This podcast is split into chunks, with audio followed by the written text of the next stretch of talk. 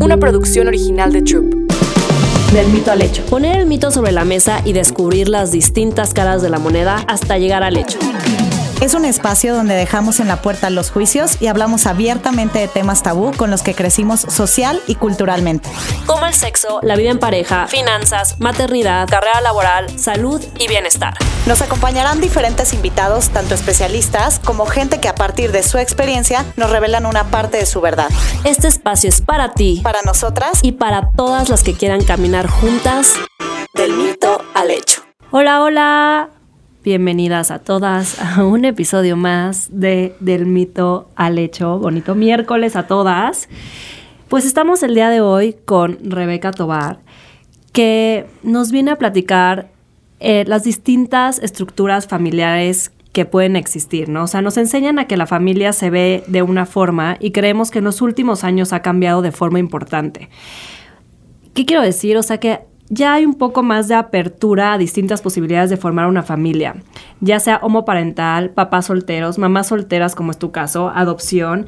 Y en tu caso increíble y tu historia que ahorita nos vas a platicar, decidiste ser mamá soltera y adoptar, ¿no? Entonces, ¿nos podrías platicar, Rebeca, o sea, un poquito de ti y cómo empezó esta decisión? ¿Cómo o sea, en qué momento decidiste ser mamá y luego decir, ok, quiero ser mamá, pero quiero adoptar? Mira, creo que esta parte que dices tú de cómo nos van enseñando desde niñas, creo que es, nos van enseñando desde niñas a que la familia se compone de mamá, papá, hijos, perro, camioneta, ¿no? y, y crecemos con eso que nos, nos hace presionarnos para poder ser mamás y para poder tener como todo el sueño completo.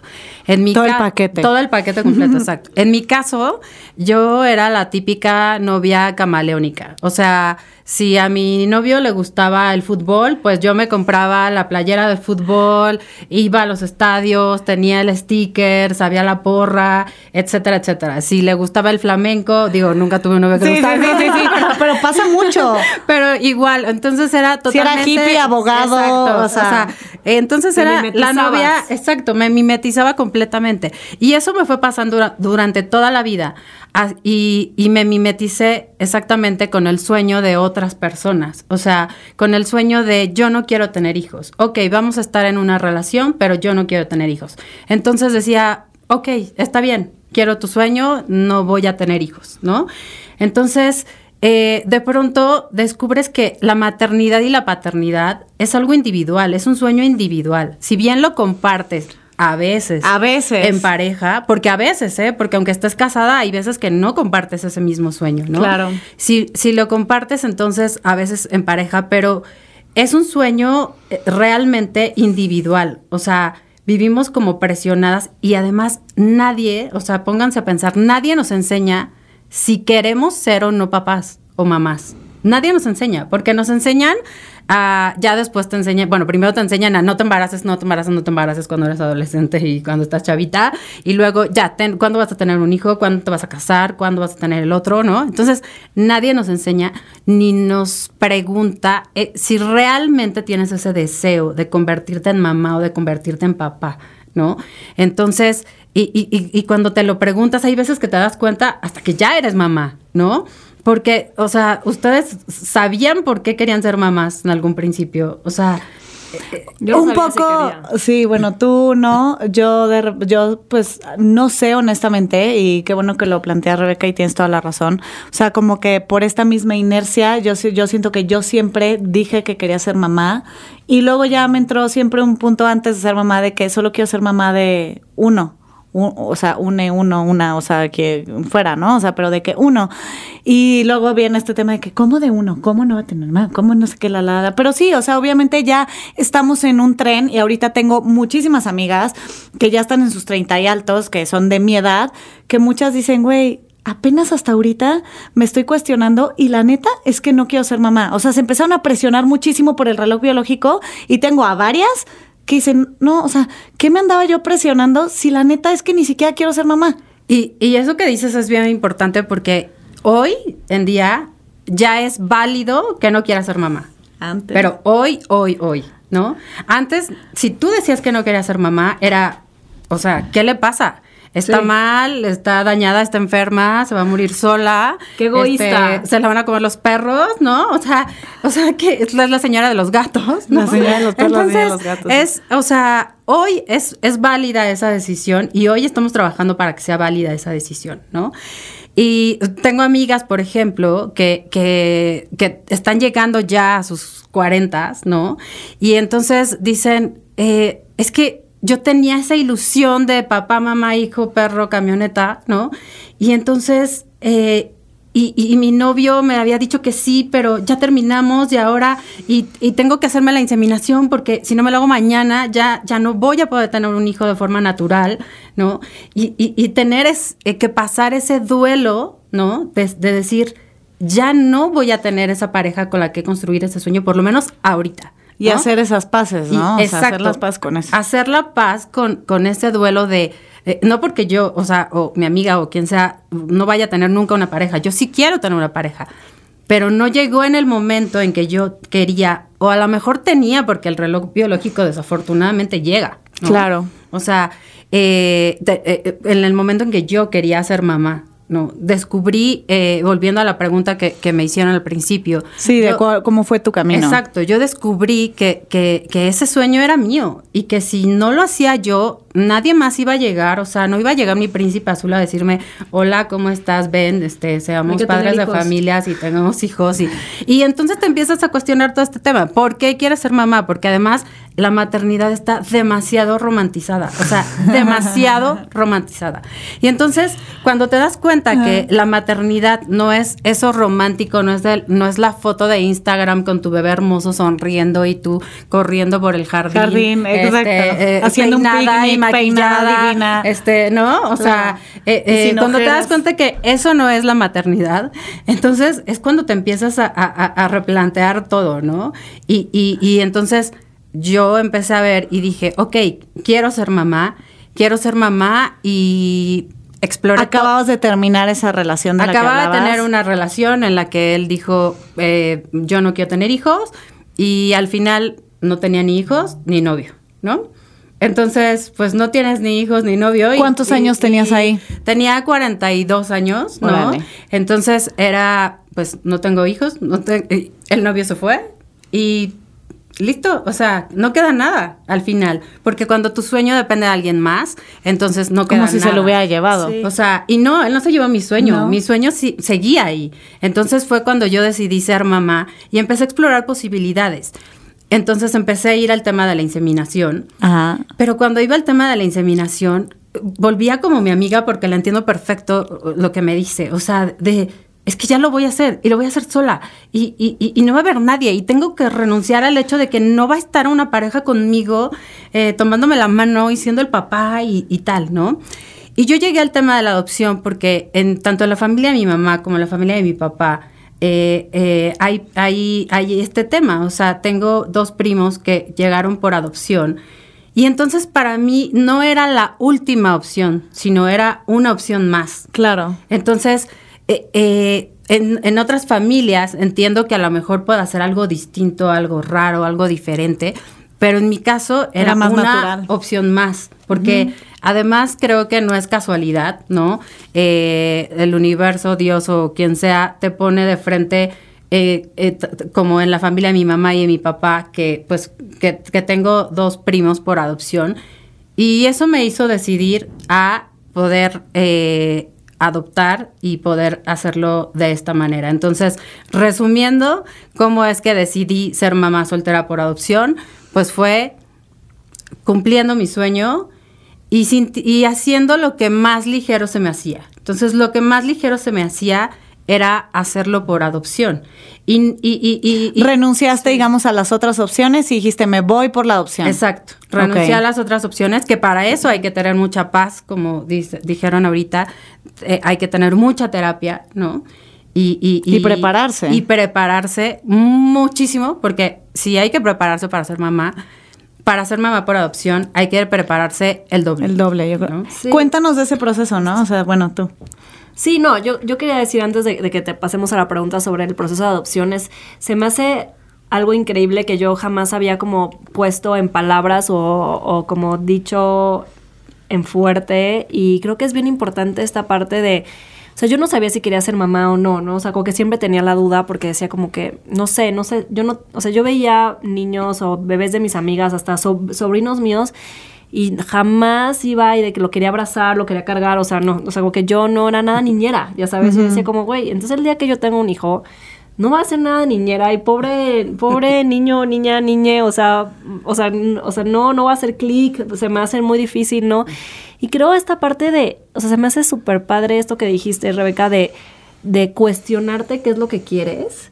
Se me hizo, o sea... Antes de dar un paso en automático. un paso en automático y saber que la decisión que tomes seguramente va a venir con renunciar a otras opciones, ¿no? Sí. Entonces, o sea, esa parte de el momento que decides qué es lo que tú quieres, tu individuo, no tu pareja, no tu, o sea, tu persona, qué es lo que quieres, seguramente esa decisión va a venir con renunciar a las otras posibilidades y es como aceptar que tu camino va a ser por ahí, ¿no? Y, ahora sí hablando como tu camino de adopción, o sea, creo que hay muy poca información, o se habla súper poco del tema de, adopción, o sea, la, verdad en mi caso eh, no conozco a nadie que haya adoptado o que quiera adoptar, o sea, como que no, no es algo que se habla tanto. Entonces, o sea, platícanos un poquito cuál fue ese proceso para ti, el, llegar a, adoptar.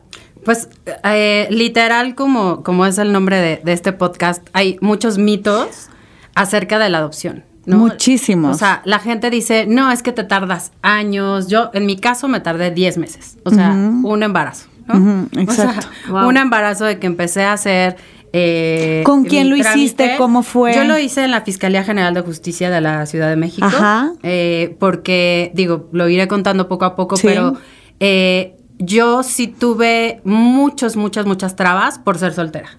Porque por ser soltera... Era no tienes esa estructura familiar que en teoría califica para que puedas adoptar. Era persona de segunda, ¿sabes? Para muchas instituciones era persona de segunda. O sea, era, híjole, Mm, en unas instituciones te decían, no puedes adoptar porque el matrimonio es la base de la familia. Y le dije, señorita, híjole, pues si el matrimonio fuera la base de la familia, pues no teníamos muchas familias en México. Exacto, exacto. en otra, y lo he contado muchísimas veces, que me dijeron, bueno, solo te podemos dar niños 10 años menores que tú, ¿no? A lo que, eh, lo que le dije, ay, qué bueno, de 32, pues deme dos, ¿no? me llevo cuatro. Me llevo cuatro y que trabajen, por favor, ¿no? O sea, entonces... ¡Qué locura! Porque, porque no saben qué decirte porque no están preparados. O sea, mucha gente no está preparada para que, para, para que sepan que, para aceptar una familia. Otro modelo. Otro modelo de familia, ¿no? Entonces, el modelo de familia de mamá soltera e incluso creo que todavía es peor para los papás solteros, ¿no? Porque hay muchos papás que conozco que, también quieren adoptar, porque, repito, el sueño de la maternidad y la paternidad es individual. Es un sueño individual. Que si lo llegas a compartir, padrísimo, pero pues Exacto, es un sueño individual. Entonces, llegar como mamá soltera en múltiples eh, asociaciones, eh, instituciones de gobierno, etcétera, etcétera, era un tema híjole, bien complicado, porque te cerraban la puerta o te cuestionaban todo tipo de cosas. O sea, ¿por qué? O sea, un, curso que tomé alguna vez me decía, ay, pero, o sea, tú tan guapa, ¿cómo es que no has conseguido papá? Y yo, por Dios, o sea, tú me vas a dar el curso de las familias y me vas a decir entonces que por qué no he encontrado un papá para poder tener un hijo. Claro, de que, claro, como si fuera un catálogo. de que, ¿no? Eh, este, entonces, es, es, es. Qué frustración, ¿eh? Y además, porque la gente no acepta cuál es tu sueño y cuál. O sea, yo quería ser mamá, soltera y por adopción, ¿no? Entonces, ¿por qué hay que eh, eh, cuestionar y justificar y todo? Entonces, cuando eras mamá soltera, cuando empecé a ir a las instituciones, ¿no? Eh, me cuestionaban, ah, ¿y por qué? Y entonces nunca te vas a casar, y entonces odias a todos los hombres. Y entonces, yo, a ver, espérenme, yo no estoy diciendo que odie a los hombres, ni que no me voy a casar nunca, ni que, o sea, pero simplemente yo tengo que hacer mi sueño y cumplir mi sueño en este momento, porque más adelante yo no quiero ser la abuelita de mi hija. Claro, ¿no? Yo quiero tener energía, yo quiero tener fuerza, yo quiero poder tener todo eh, eh, lo, lo, lo, posible y lo económicamente y lo saludablemente posible para poder tener a mi hija. Claro.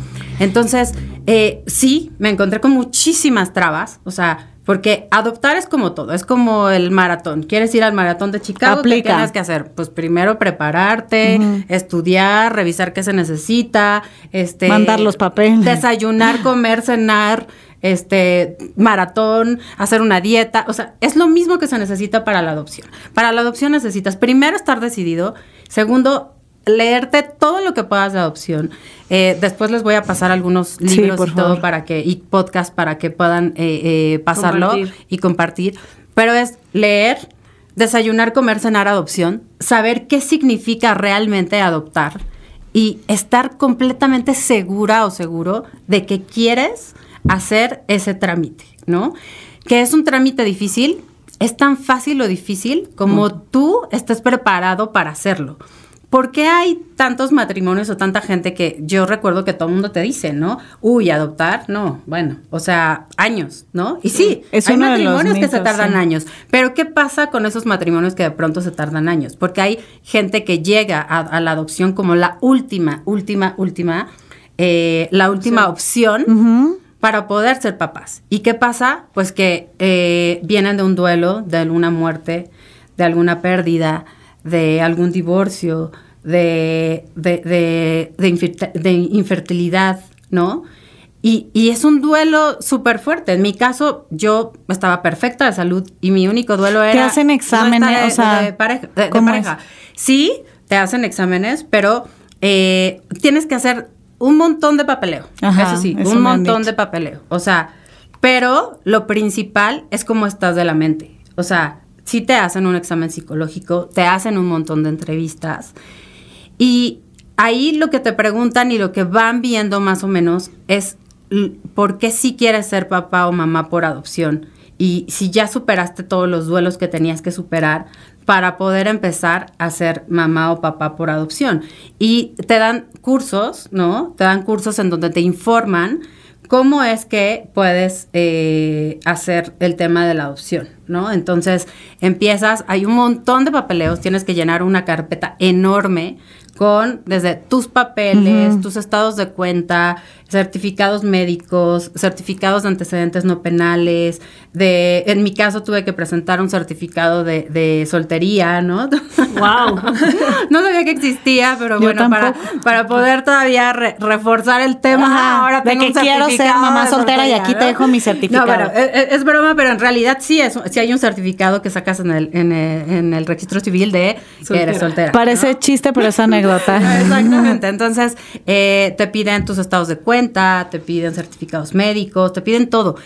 Y en su momento yo me quejé a mares de todo lo que me pedían. Pero cuando tuve en mis brazos a mi hija, dije, me pidieron poco. Me pidieron poco porque te están dando un ser humano a cargo, a, a cargo. O sea, y dices, me pidieron poco, tenían que haberme pedido todavía más para saber que yo era capaz de crear a este ser humano, capaz de, de, de, de, amarlo, de protegerlo, de cuidarlo. Ay, o sea, eh, me, me pidieron poco. O sea, me pidieron poco en verdad. ¿no? Oye, Rebe- ay no, qué cañón. De verdad, me, me encanta escuchar esto, me parece increíble. ¿Y cómo es el proceso cuando estás en papeleo y así? Eh, Tú elegiste a tu hija, es que hay muchas eh, formas, pero ¿cómo, ¿cómo es ese No. último proceso? Te la, o sea, tú dijiste, ¿qué mujer? ¿O es el que te dé de la edad que sea? ¿Cómo es? Primero, lo, lo primero que sucede es tú eh, primero empiezas a buscar en, en todas las instituciones, ¿no? A ver cuál es la que se, se adapta a ti, ¿no? Ok, como por perfil. Exacto, porque es, hay algunas instituciones que solo aceptan, por ejemplo, matrimonios que lleven cinco años de casados y por la iglesia. Wow. ¿No? Este, entonces, ya vas viendo cómo, cómo es ese, ese rollo, ¿no? Entonces ya sabes, pues que ahí no, no puedes Ahí no. adoptar, ¿no? O sea, eh, como mamá soltera, este, ¿dónde puedes adoptar? El DIF es quien siempre valida tus documentos y te da un, un certificado que se llama certificado de idoneidad. Y ese certificado te valida como que tú eres idónea o idóneo para ser mamá o papá. Entonces, cuando te dan ese certificado, ya puedes ir a las instituciones a poder eh, Aplicar hacer- aplicar y hacer el proceso. Perdón que te interrumpa ahí. Está cañón cómo los que somos papás biológicos no te hacen un examen ni sacas no. un certificado de eso. Eh, o sea, eh, eh, que ya debería de, o sea, neta, pues hay tanta irresponsabilidad y así, que dices, o sea, en nuestro caso, ni mamás ni papás cuando son biológicos tienen ese proceso, pero si quieres adoptar, bueno, o sea, Claro, tienes que claro. dejar todo ahí estipulado. Y, y, y, y yo también yo decía lo mismo, decía, híjole, si les hicieran todos esos exámenes a los papás. El 85% no sería papá. gente que no. Sí, sí, sí, sí, sí. Bueno, y entonces empieza a aplicar. Empiezas a aplicar. Yo en mi caso apliqué en la Fiscalía General de Justicia. eh, y lo que tú me preguntas es si tú escoges, no, no, tú no escoges porque no te vas a comprar un suéter, ¿no? sí, O sí, sea, pero aplicas a pero- los que tú calificas. Exactamente. En, en ciertas instituciones, de acuerdo a tu edad, te dan niños, eh, te, te dicen la edad. De la edad, niños, ¿no? En mi caso, yo ya tenía, para ese entonces ya tenía 43 años. Y en muchas instituciones me habían dicho que, que, que me tocaban niños mucho más grandes, ¿no? Ok.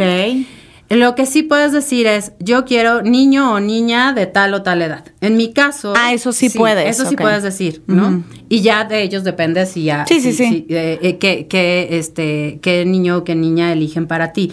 Quien lo elige es, son las personas de la institución.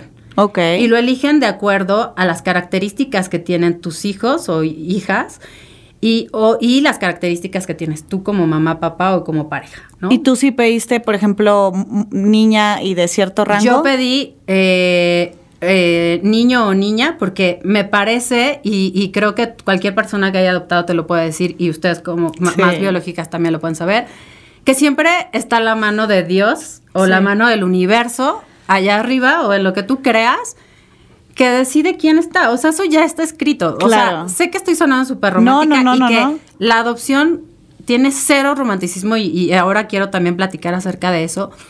Pero eh, yo dije, quiero niño o niña, porque estaba abierta a las posibilidades, Ajá. porque también hay pocas sorpresas en la adopción. Entonces, quería que eso fuera sorpresa para que me dijeran eh, qué era, si era niño o niña. ¿sabes? ajá. Y yo dije de cero a este cuatro años. ¿no? Ok, Porque me- me- eso es lo que me nacía, ¿no? Y al final me, me dieron una niña muy pequeñita de un año y medio, ¿no? Que es una ternura de niña, que es idéntica a mí, idéntica física Ya, y, Rebeca. y moralmente. O sea, cuando la recibiste- Es idéntica y ahorita les, les No, voy a no, no, no, cómo, no, no, cómo, cómo- Me fue, la cabeza. ¿no? Pero la, la directora de, de este centro, ¿no? Cuando, cuando, este, cuando me la presentó, ¿no? Porque, eh, bueno, después de que haces todos los papeles, de que pasas, porque hay que hacer cursos, ¿no? Que son cursos para padres, para saber qué es o no, qué, qué no es la, la adopción, que ahí voy a hacer un paréntesis. Porque suena todo muy lindo y cuando todo, cuando le digo a, a la gente que tengo una hija por adopción, todo el mundo me dice, ay, te vas a ir al cielo, ay, es que eres una superhéroe, ay, es que eres lo mejor, es que Dios este, te bendijo y es que eres, o sea, y, y no es así porque, eh, digo, sí espero irme al cielo, ojalá, pero eh, el tema es, ninguna adopción es rosa. Ninguna adopción es rosa. ¿Por qué? Porque nadie eh, dice, ay, estamos enamorados y vamos a dar a nuestro hijo en adopción y todo es en amor. Y hay un abandono, hay un abandono siempre o una historia de violencia, ¿no? Porque abandonar a un hijo es un tema de violencia y porque hay miles de violencias más, ¿no? Violencias físicas, violencias psicológicas, de por qué un niño no está con sus papás. De carencias, ¿no? Emocionales, exacto. económicas. Entonces, no hay, no hay adopción rosa y eso lo tienes que saber tú como mamá o como papá por adopción. Entonces, yo no me voy a ir al cielo porque no es mi derecho ser mamá o ser papá, es mi deseo, que es muy distinto. Pero el derecho eh, legal, ¿no? Eh, y yo siempre le agrego el derecho divino, es de los niños. El derecho legal y divino de tener una familia es de los niños, no nuestro. Y nosotros somos súper egoístas porque siempre estamos diciendo, es que yo tengo derecho y tantos niños en el mundo que no tienen papás y a mí no me dan eh, a, a mis hijos y no me dan un niño. Y a ver, a ver, o sea, tenemos que, que darnos cuenta que este derecho no, no es nuestro, no es nuestro, es nuestro deseo. Deseamos ser mamás, deseamos ser papás. Pero el deseo, El digo, derecho. el derecho es de los niños, de los niños y de las niñas, es el derecho de poder vivir en una familia, de restablecer su, de, su, su, de tener una casa, de tener, una cama, de tener amor, de tener papás, de tener cariño. Eh, otra de las cosas que también se romantiza del tema de la adopción es, es que con amor voy a, voy a, a, poder eh, sostener a este niño, ¿no? Voy a poder curar a este niño o a esta niña con amor. No es cierto tampoco. Con amor, no, y ustedes también como mamá biológica, o sea, con amor no se puede contener a un niño o una niña que viene de, de, de, una herida de abandono o de una herida de violencia, ¿no? O sea... Se tiene que trabajar. Necesitas terapia. si, como mamás biológicas eh, eh, necesitaría yo terapia, como mamá por adopción, yo necesito terapia todo el tiempo. Necesito saber, necesito poder contener a mi hija, necesito tener, eh, le, le, llamamos crianza terapéutica, porque yo desde que, no importa si adoptaste a tu hijo o hija recién nacido o tiene 10 años, o sea, va a tener una herida, una herida presente o una herida que tiene en su interior. Inconsciente. Inconsciente y que tienes que curar y que tienes que tratar. Entonces, el amor no es suficiente. El amor... Es una de las ramas importantes. Por supuesto que tiene que haber amor, pero también tiene que haber comprensión, pero también tiene que haber terapia. terapia. O sea, terapia es lo que más tiene que haber, pero también tiene que haber eh, recursos económicos, ¿no? O sea, tiene que haber todo eso para que entonces tú puedas poder, entonces ya adoptar a un bebé o, una, o un niño o una niña o un adolescente, porque también hay un tema de, de, adolescentes, ¿no? Entonces, eso es el paréntesis que quería hacer respecto a, a, cómo se romantiza la adopción y cómo la gente te dice te vas a ir al cielo, eres una, e, eres una superhéroe.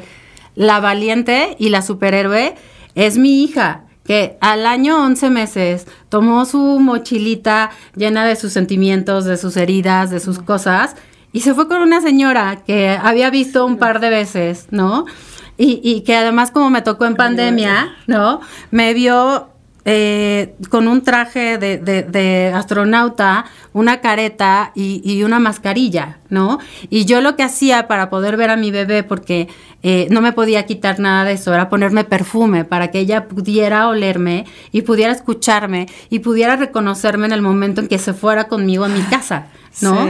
O sea, ni siquiera, bueno, me regreso a contarles el, el, cómo conocía Necesito a, Sí, no, estoy, estoy llorando, o sea, literalmente ruega con esta historia, o sea, porque más justo, o sea, mi bebé ahorita justamente tiene, este, va a cumplir dos años en febrero y, o sea, como que me, o sea, imagino justamente como con la, o sea, se me son tantas emociones que, creo que esa parte yo nunca la había, la, había pensado tampoco como cómo pensamos como, sí, yo quiero ser mamá, sí es lo que tú quieres, pero puedes o no ser mamá en tu vida, ya sabes, o sea, tu vida va a ser igual de buena o igual de mala siendo o no papá, o sea, después hacer otras cosas, pero un niño o sea, su derecho sí es tener una familia con la estructura que sea, el modelo que sea, pero que sí tenga esta familia y, y y, y, que, y que ese es el derecho de esos niños, ya sabes, y, eso es el objetivo de, de, de, la adopción, ¿no? Que los niños tengan esa posibilidad, no que, o sea, ya tú sales obviamente embarrada con algo increíble, pero lo principal es, es la parte de los niños. Totalmente. Te la entregan y qué pasa.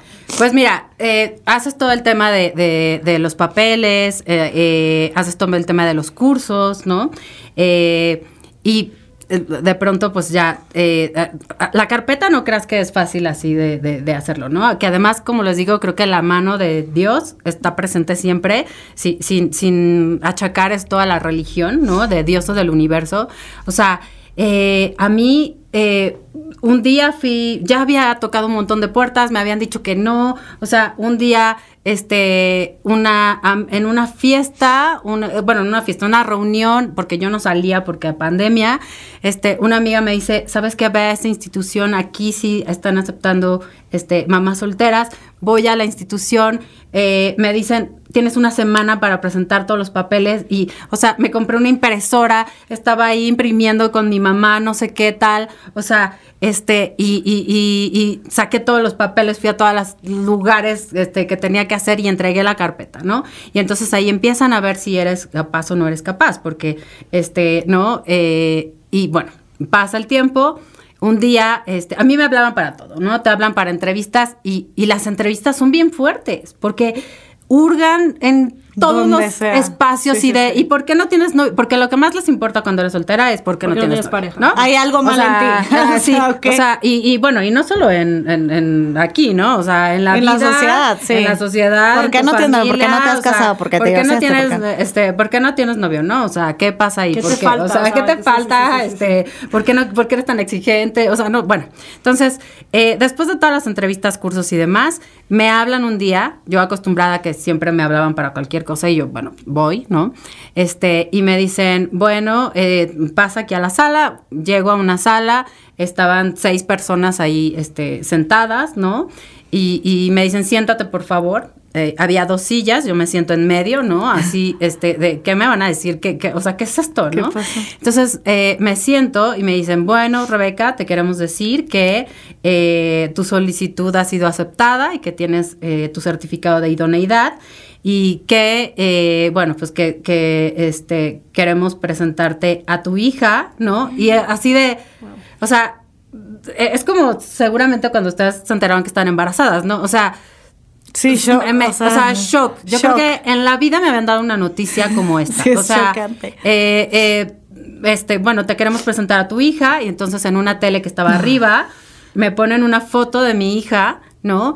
Me dicen, se llama Alejandra y eh, yo en ese momento volteé a ver a Dios y mi hermano se llama Alejandro. Entonces dije, esta, esta es la señal, esta es mi hija, ¿no? Este, tiene un, un año, 11 meses, le encanta bailar, es, es muy alegre, este, tiene un carácter muy fuerte, se parece mucho a ti, se van a divertir, se rió la directora, y, y ahora siempre, siempre recuerdo eso porque mi hija es idéntica a mí eh, en carácter.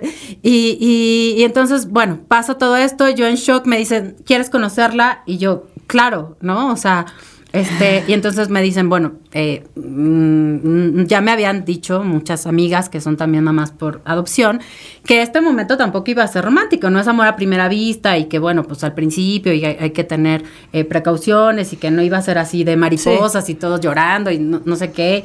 Pero a mí, Dios y el universo me concedieron la dicha de que mi hija entrara, inmediatamente que entró me abrazó. ¿No? Y bueno, todos llorando así, yo de una cosita chiquitita que llega, entra y te abraza, ¿no? Y, y- y- y- es la primera vez que ves a tu hija, o sea, eh, entiendo que, que- que ustedes lo van sintiendo desde que, desde que lo tienen en, en- en la panza y demás. Pero esa era la primera vez que tenía a mi hija, ¿no? Me dicen, ¿quieres cargarla? Claro, la cargué, ¿no?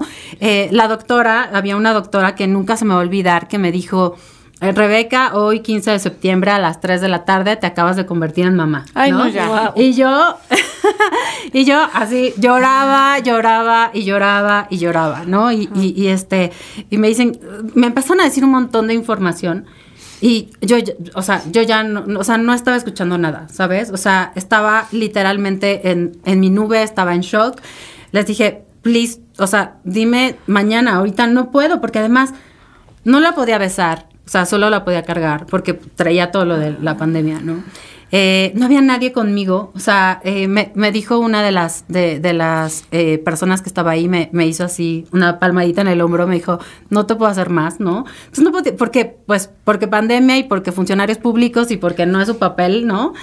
Y yo quería que alguien me contuviera, yo quería abrazar a alguien, yo quería contarle a mi mamá, yo quería contarle a mis amigas, quería que alguien me abrazara, porque hasta ese momento entendí por qué había dos sillas en, en el Sí. lugar, porque era del papá y la mamá, claro, ¿no? Y, y fue cuando ay, empecé a sentir el vacío de no estaba la otra silla que solo quería que alguien me abrazara y me dijera felicidades. Felicidades. Ya eres Sí, sí, sí, mamá, sí, sí, ¿no? sí, sí. Te tuviste que autoabrazar a sí, ti, me o sea. autoabracé, o sea, salí y obviamente no le conté a mi mamá por teléfono, llegué a, a- a- este, en llegué a su casa y en persona le dije y mi mamá tampoco lo podía creer y luego hice este ya llamada con toda la familia y ya les platiqué, ¿no? Y- y ya y ya fue diferente. Y de ahí no creas que, o sea, te la dan y ya, señora, ya váyase, ¿no? O sea, no, no es así. Que yo creo, Rebeca, antes de que sigas, o sea, ahí hay uno de los mitos más cañones también de adopción que escuchas mucho como el tema de que cuando es un hijo por adopción, no, o sea, este amor abundante que, o sea, tenemos las mamás, que es algo que,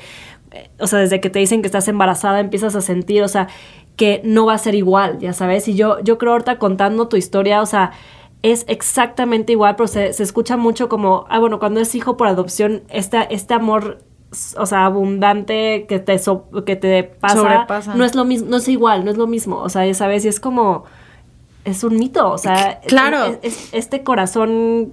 Es que, es que amor es amor, o sea, estoy segura que aunque ya lo, eh, lo tenían en la panza y entonces decían, y sí, bebé, yo te amo y lo que sea. Sí, hasta que lo ves O sea, es el shock. o sea. Este, hasta que lo ves y tampoco, y, y yo creo que hoy, conforme pasan los días, van amando más a sus hijos. O sea, como amaron a sus parejas. Sí, como o sea, cualquier proceso, Cuando, o sea. cuando tienes a tu, a tu pareja, el día uno medio la, la amas y ay, qué chistosito, y ya, ya después pasa el tiempo y te súper enamoras y, y luego te desenamoras y, y te vuelves a enamorar y así. Esto me pasó a mí con mi hija. O sea, yo no me enamoré el primer día. O sea, claro, dije, qué linda mi bebé, soy mamá, o sea, qué bonito. Y, y fui a un montón de, de- de visitas, ¿no? O sea, te, te ponen en una sala lúdica. donde hay ¿Cuántas juguetes. visitas? Yo creo que tuve como 10 visitas, ¿no? Pero la veía hora y media, dos veces a la semana. ¿no? Ok. Y, eh, eh, y la veía así, traje de astronauta, que yo me compré un traje morado y un traje y trajes de colores y, y cubrebocas de colores, para que mi hija pareciera, o sea, para que mi hija no me recordara como de bata azul y Sí, demás, sí, sí, ¿sabes? más divertido, O sea, sí. fuera más divertido para ella. Me ponía perfume, jugaba con ella, este, eh, platicaba con ella, pero durante todo ese tiempo no pude darle un beso a mi hija, ¿sabes? Porque no me podía quitar el cubrebocas, porque no me podía quitar la careta. Y yo moría por besarla, ¿no? Y después de todo eso, hay un juicio, estás en una sala este, con una jueza que revisa todos los papeles, revisa todo eso. Y entonces es cuando ya te entregan a tu hija, ¿no? En mi caso, mi mamá le estaba en una sala lúdica con la bebé mientras yo estaba en el juicio y le dijeron a mi mamá que me entregara a mi hija. Entonces el hija, te entrego a tu hija, fue, o sea, momento priceless, este, me No, entregó a mi hija, eh, la abracé. Y, y, y, y, me pasó igual que, que les pasa a las mamás biológicas. O sea, el primer día llegué con mi hija a la casa y todo muy bonito Sí, porque sí, estaba sí. acompañada, pero mi mamá me dijo, bueno, hija, Ahí te ves. Ahí te ves, nos vemos. ¿Y tú, ¿y ahora qué hago? ¿Qué es esto, no? Y entonces, regresando a tu pregunta del amor, hoy sí me dices, hoy estoy en el momento más, o sea, más enamorada.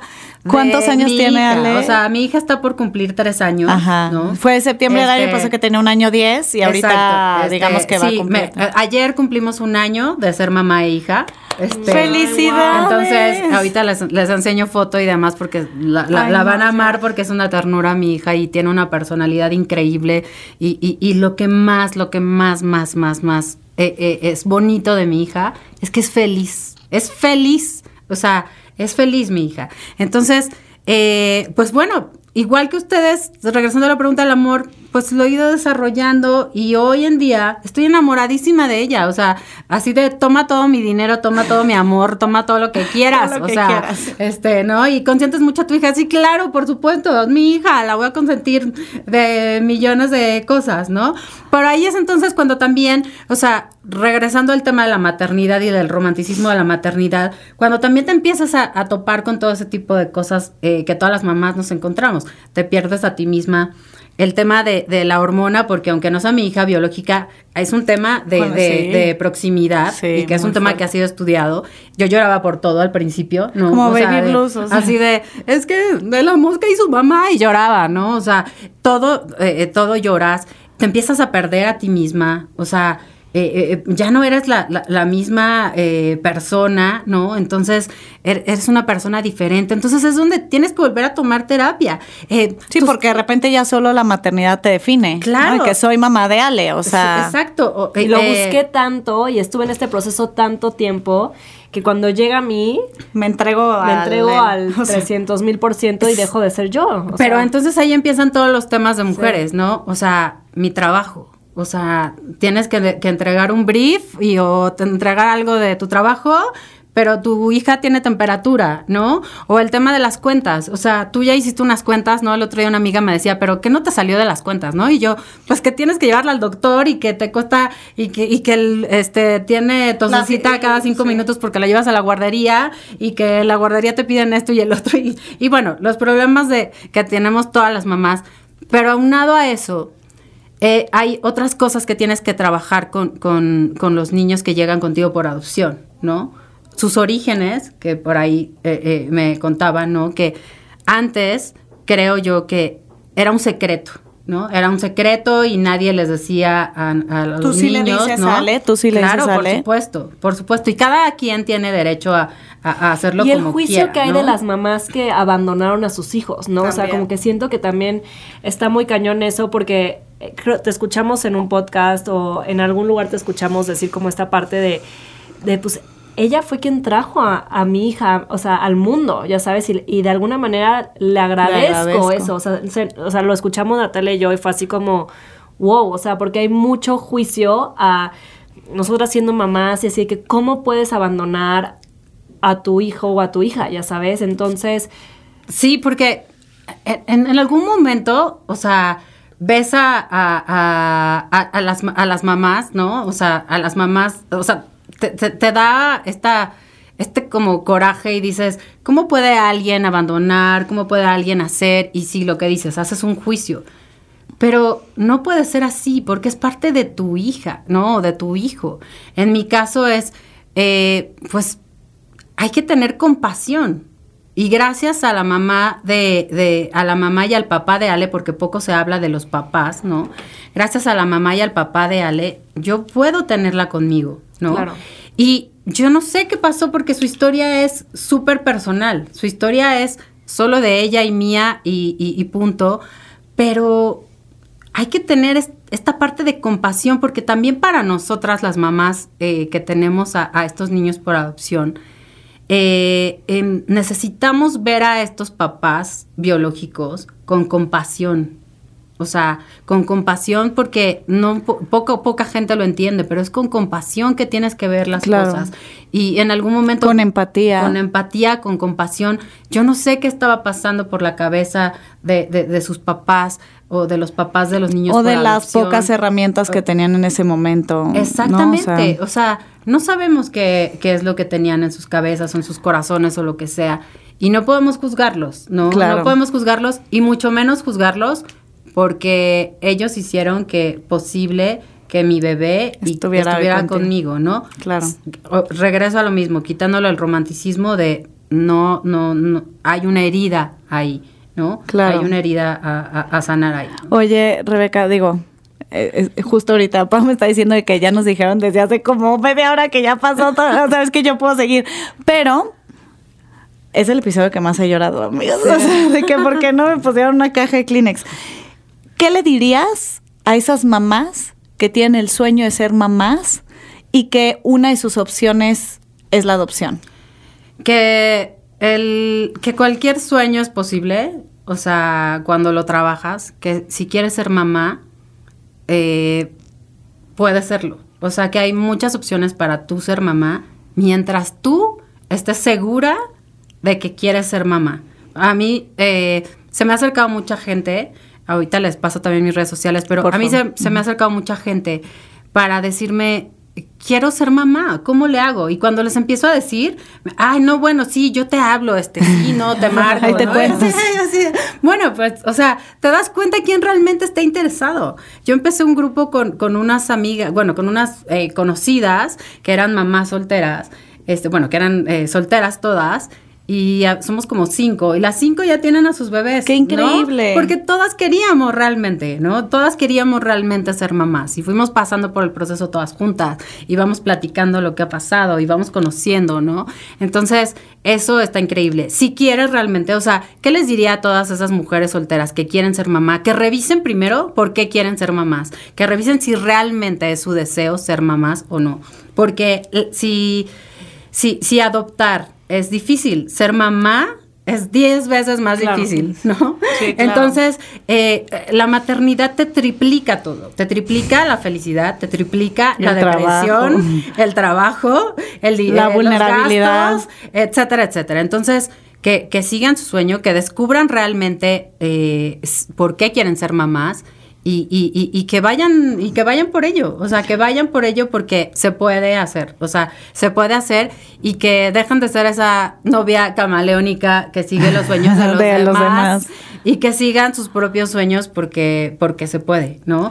Y, y- y que y que tener a esos chiquitos contigo es es, es máximo. increíble. Me urge conocer a Ale. Es increíble, pero también es bien fuerte. Ujú. Muy, muy, muy fuerte, muy cansado. Entonces, por eso hay que tener esa convicción. Convicción. Para, para poder hacerlo, ¿no? Rebeca, ¿dónde te pueden seguir? Eh, arroba la María Rebeca y arroba soy mamá de corazón. Pues, Pau. Pues muchas gracias, Rebeca, por que estés aquí, por compartir tu historia de verdad. Yo creo que es en el primer episodio que... sí, yo soy más chillona, Sí. pero, pero es el que más he llorado. que, que, que, o sea, me, me abriste el corazón, me explotó la cabeza en mil sentidos y de verdad te agradezco muchísimo compartir tu historia que creo que es súper importante escucharla y empezar también a, a- a entender porque vuelvo a lo mismo que ser visible, no se habla de esto y ya que te, o sea, escuchamos tu historia, o sea, también es una apertura muy distinta a, a cuando hablamos de adopción y, y- y- y me encantó tu forma de, de- de ser tan transparente y tan tú y contarlos desde el corazón cómo fue tu experiencia. Y eso, so- creo que son muy afortunadas tú y Ale de tenerse. Muchas gracias. Qué bonita historia. Muchas gracias. Y, y esto es, yo comparto esta historia porque, porque quiero que más gente pueda, eh, pueda tener esto, porque quiero que más gente sepa que adoptar es algo completamente normal, que ser mamá soltera es algo completamente normal y que la adopción dejó de ser un secreto y dejó de ser algo Un tabú. oscuro Un tabú. y un tabú para convertirse en un hecho y, y- y, bueno, pues muchas gracias por, por invitarme y creo que espero que esto abra muchas mentes y muchas puertas para que muchos mam- mamás y papás se den cuenta de, de- de- de esta opción. Pues compartan, por favor, ayúdanos a compartir. Creo que hay mucha gente allá afuera que le puede servir a escuchar este testimonio. Y nos vemos el próximo miércoles en Del Mito al Hecho. Del mito al hecho. Una producción original de Troop.